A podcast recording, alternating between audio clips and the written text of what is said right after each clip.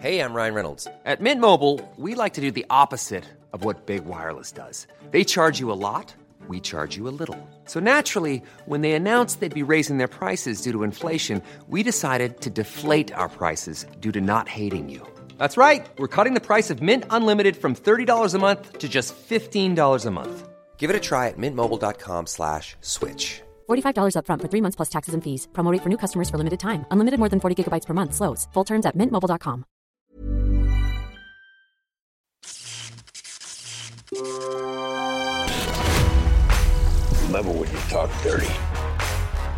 Donc là aujourd'hui, euh, on va on va vraiment c'est la pause. C'est la pause, tu vois, c'est la pause Kit Kat aujourd'hui. Là, on va, on va, on va faire beaucoup moins long euh, que sur euh, Asbestas, qui était quand même, qui était quand même du lourd, et on fera long sur la prochaine, qui va être, la surprise.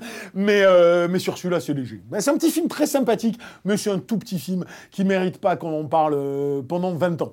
Euh, ça étant dit, je me suis bien marré en le regardant, hein, hein, et puis c'est parfait, c'est parfait. Moi, je l'ai vu, je l'ai vu autour de Noël. C'était parfait à ce moment-là. Il n'y avait pas grand-chose là, par Avatar qui sortait. Je, débarquais ça, et c'était plutôt, rigolo. Bring it on.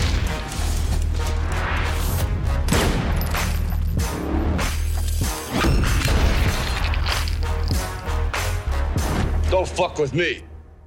Salut, c'est Yannick Dan et aujourd'hui on va faire une petite pause, un petit moment légèreté, un instant douceur de vivre et complicité bienveillante. Ce qui ne nous empêchera pas de frétiller devant quelques coups de hachoir dans le bide et de puissantes patates en pleine poire. Mais avec le sourire, la banane en coin, sans gravité aucune, sans injonction d'indignation factice, car oui, mes frères et mes sœurs, répétons-le tous en cœur, on peut s'amuser de la violence, on peut en jouir, on peut en rire quand elle se circonscrit à l'écran de nos fantasmes.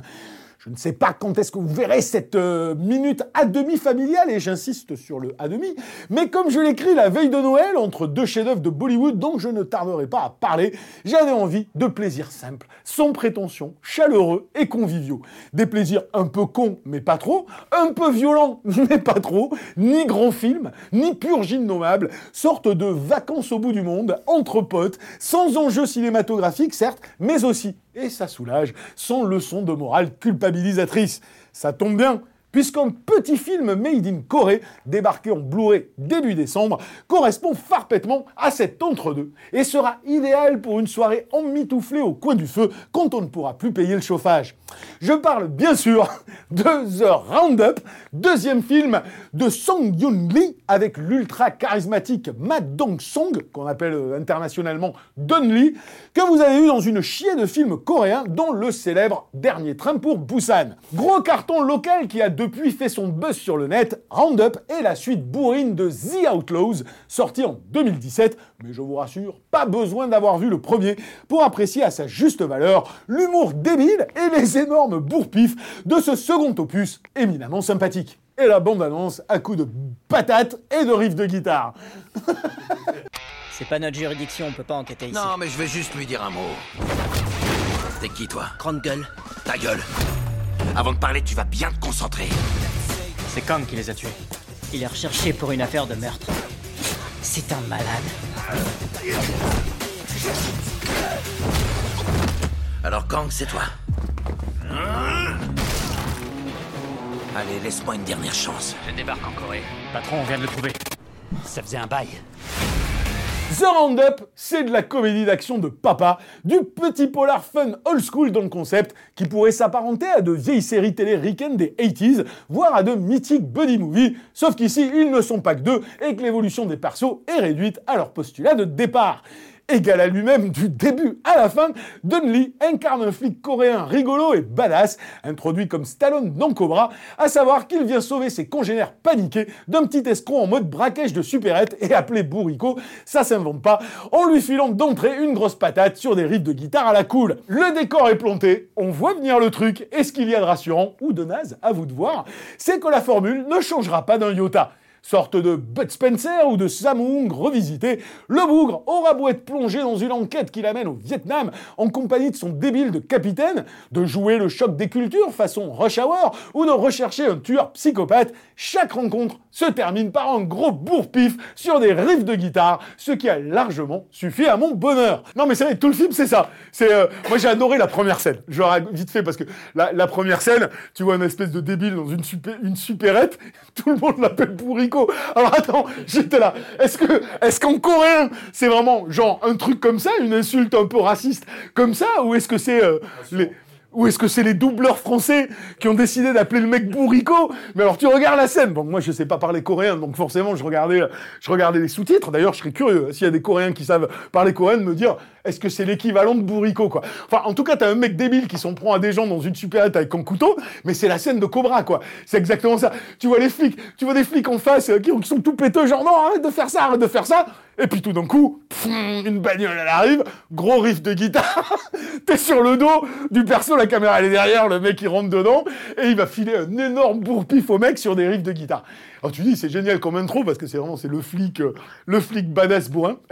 Tout le film, c'est ça. C'est-à-dire, à chaque fois qu'il va voir des mecs, il va leur filer un gros coup de, de, de, de, pain dans la gueule avec cette espèce de truc génial qui est... Euh, qui est euh, en fait, c'est ça, il fait pas de kung-fu, pareil, mais quand il donne un coup de poing, les mecs, ils font 20 mètres. Donc c'est One Punch Man, en fait. Il y a un putain de bruitage à chaque fois. Oui, c'est ça, c'est ça, c'est ça. Donc c'est One Punch Man, c'est le mec, genre, c'est Bud Spencer, quoi. Il envoie les mecs 10 euh, mètres plus loin, et toujours le même riff de guitare. Et ça ne change pas du début jusqu'à la fin du film. Ça, c'est magnifique. Alors vous me direz que ça sent un peu la saucisse ce truc, voire la naphtaline, d'autant qu'il faut clairement le dire, l'enquête à la vas-y que je te pousse n'est qu'un prétexte sans grand intérêt et que la réale purement fonctionnelle est aussi inspirée dans un épisode de Rick Hunter. Sauf qu'on est dans un film coréen, même s'il se passe au Vietnam.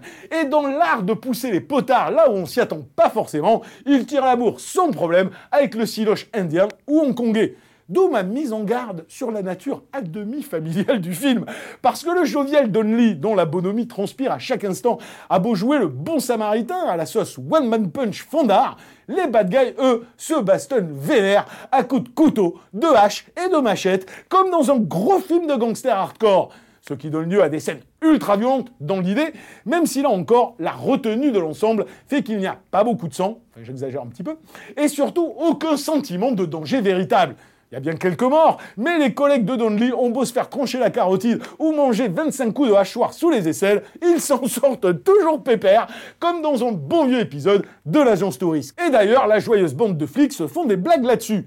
Non, en réalité, si The Roundup mérite un petit coup d'œil et fait passer un agréable moment, c'est justement en raison de sa légèreté, de son état d'esprit débonnaire, de son approche totalement nonchalante et désuète des enjeux dramatiques du récit. Tout repose ici sur des persos secondaires, affublés de surnoms crétins comme Mazout, Gasoil ou Cyclope, qu'ils soient des flics lâches ou des sidekicks branquignoles, qu'ils renvoient à la puissance monolithique de Donnelly comme dans un bon vieux Steven, ou qu'ils se foutent de sa gueule, tous forme un cercle assez jouissif autour de notre gros bébé. Il y a des films qui ont l'air anodins, qui ont l'air pas très euh, intéressants. Alors là, pour le coup, Roundup est, euh, euh, est, assez inégal sur, sur, plein de trucs, puis sa mise en scène, elle est vraiment, elle est, fonctionnelle. Mais attention, parce que ta, ta mise en scène fonctionnelle ou illustratrice, et tu as, des mises en scène qui sont toutes en retenue, transparentes, invisibles, mais qui portent en elles tout le film. C'est-à-dire que euh, c'est ce que j'ai toujours dit moi sur euh, euh, si tu veux, le mec a fait des films comme comment il s'appelle déjà le port du silence, non, c'est pas ça, c'est quoi déjà Le port de l'angoisse, pardon. comme le port de l'angoisse, qui pour moi est, un film, est un film absolument dingue que je suis incapable d'analyser. C'est-à-dire, c'est un film qui me prend, qui me touche, qui me prend en trip, qui que je kiffe, et, où, jamais tu ne regardes fondamentalement la, mise en scène. Je ne vais évidemment pas comparer The Roundup à ces films-là, mais euh, parce que là, la mise en scène, elle est, vraiment pas très intéressante. Mais, des fois, alors voilà, des fois, ça va être l'alchimie de, de certaines persos, la, façon dont on va faire durer une séquence, tout simplement. Et, autant ce film n'est pas si intéressant que ça en termes d'intrigue, on en a presque rien à foutre, de toute façon, c'est un prétexte et ça, et ça se comprend. Euh, les scènes, euh, entre les personnages et leurs sidekicks, ça te fait penser à, de l'arme fatale, à des trucs euh, vraiment old school. Il marche, ça marche. Et, c'est, et pourtant sur des conneries qu'on rend débiles, mais comme Rush Hour fonctionne sur certains éléments de comédie. Bah, Il y a des éléments, il y a des petits passages de comédie, moi, qui me font marrer dans Rush Hour, même si j'aime pas euh, la réelle, même si j'aime pas le truc, mais il y a des petits éléments des fois de comédie, une alchimie des acteurs qui fonctionne. Et là, c'est vrai que, bon, bah, euh, je sais pas, là, euh, ce- ce- son, euh, son, son, son, euh, son supérieur qui croit qu'il est bon en anglais, et l'autre qui va se foutre de sa gueule. Des, des plein de petits trucs hyper cons, mais qui, tu souris, tu regardes le truc, tu passes un super bon moment, même si tu comprends pas tous les tenants et les aboutissants de l'histoire, ou tu t'en fous.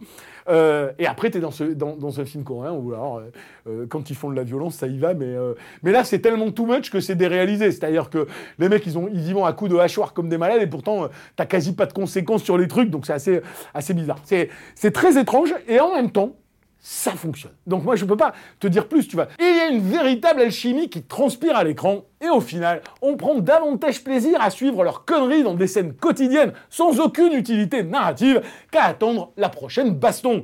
La palme avec ce grand moment où un escroc minable va de lui-même poser ses couilles dans la main de Donnelly pour qu'il les lui presse comme un citron. Bref, le film n'a clairement pas d'autre ambition, comme en témoigne aussi la scène finale d'Indexpandables, où ça boit des coups en rigolant du nombre de coups de latte qui se sont pris dans la tronche, mais franchement, ça fait du bien.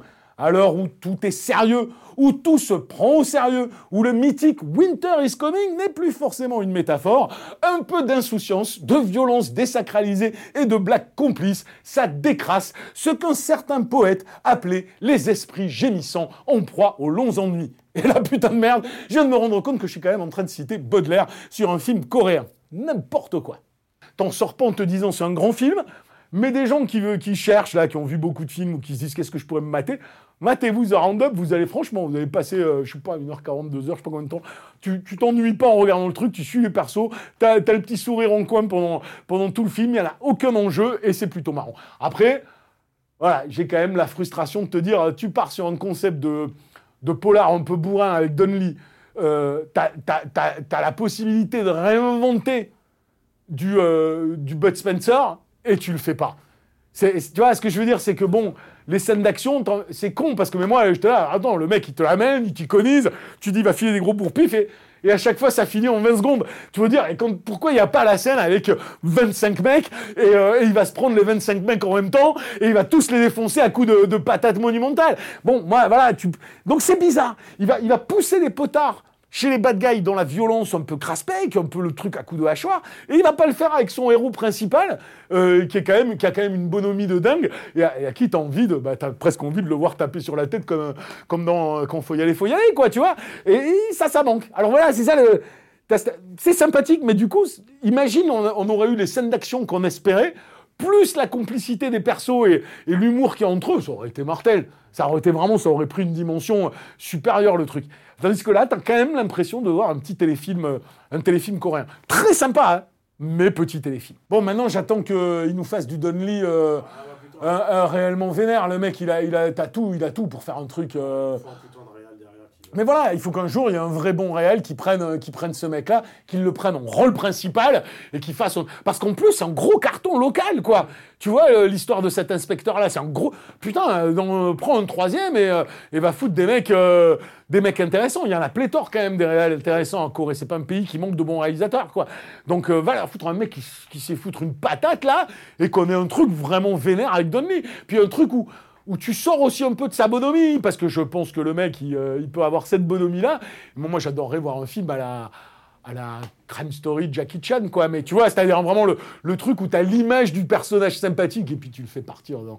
dans euh, tu fais vriller le truc en mode vénère. Oui, t'avais un peu ça, mais c'est pas, il a- il a- c'est pas encore un film où il est, où il est vraiment iconisé en, en- en vedette et il, il mériterait d'avoir un polar euh, qui lui soit totalement consacré et qui, euh, et qui, et qui soit plus ambitieux euh, cinématographiquement parlant. Ce serait vraiment chouette. Qu'il a joué dans des bons films, hein, c'est pas la question, mais il n'avait pas le rôle principal, quoi, tu vois. Voilà, c'était la minute Yannick Dahan, la plus courte de l'histoire des minutes Yannick Dahan, mais des fois, faut pas pousser quand ça sert à rien. Rassurez-vous, je vais me rattraper dès la semaine prochaine. Ce sera long, mais ce sera extrêmement enthousiaste, puisqu'on va enfin parler d'une autre cinématographie extrêmement lointaine. Et même si elle ne vous interpelle pas, je vous intime de regarder l'émission, parce que peut-être que je réussirai humblement à vous donner envie de découvrir quelque chose nouveau. Voilà, sur ce, à la semaine prochaine. Ciao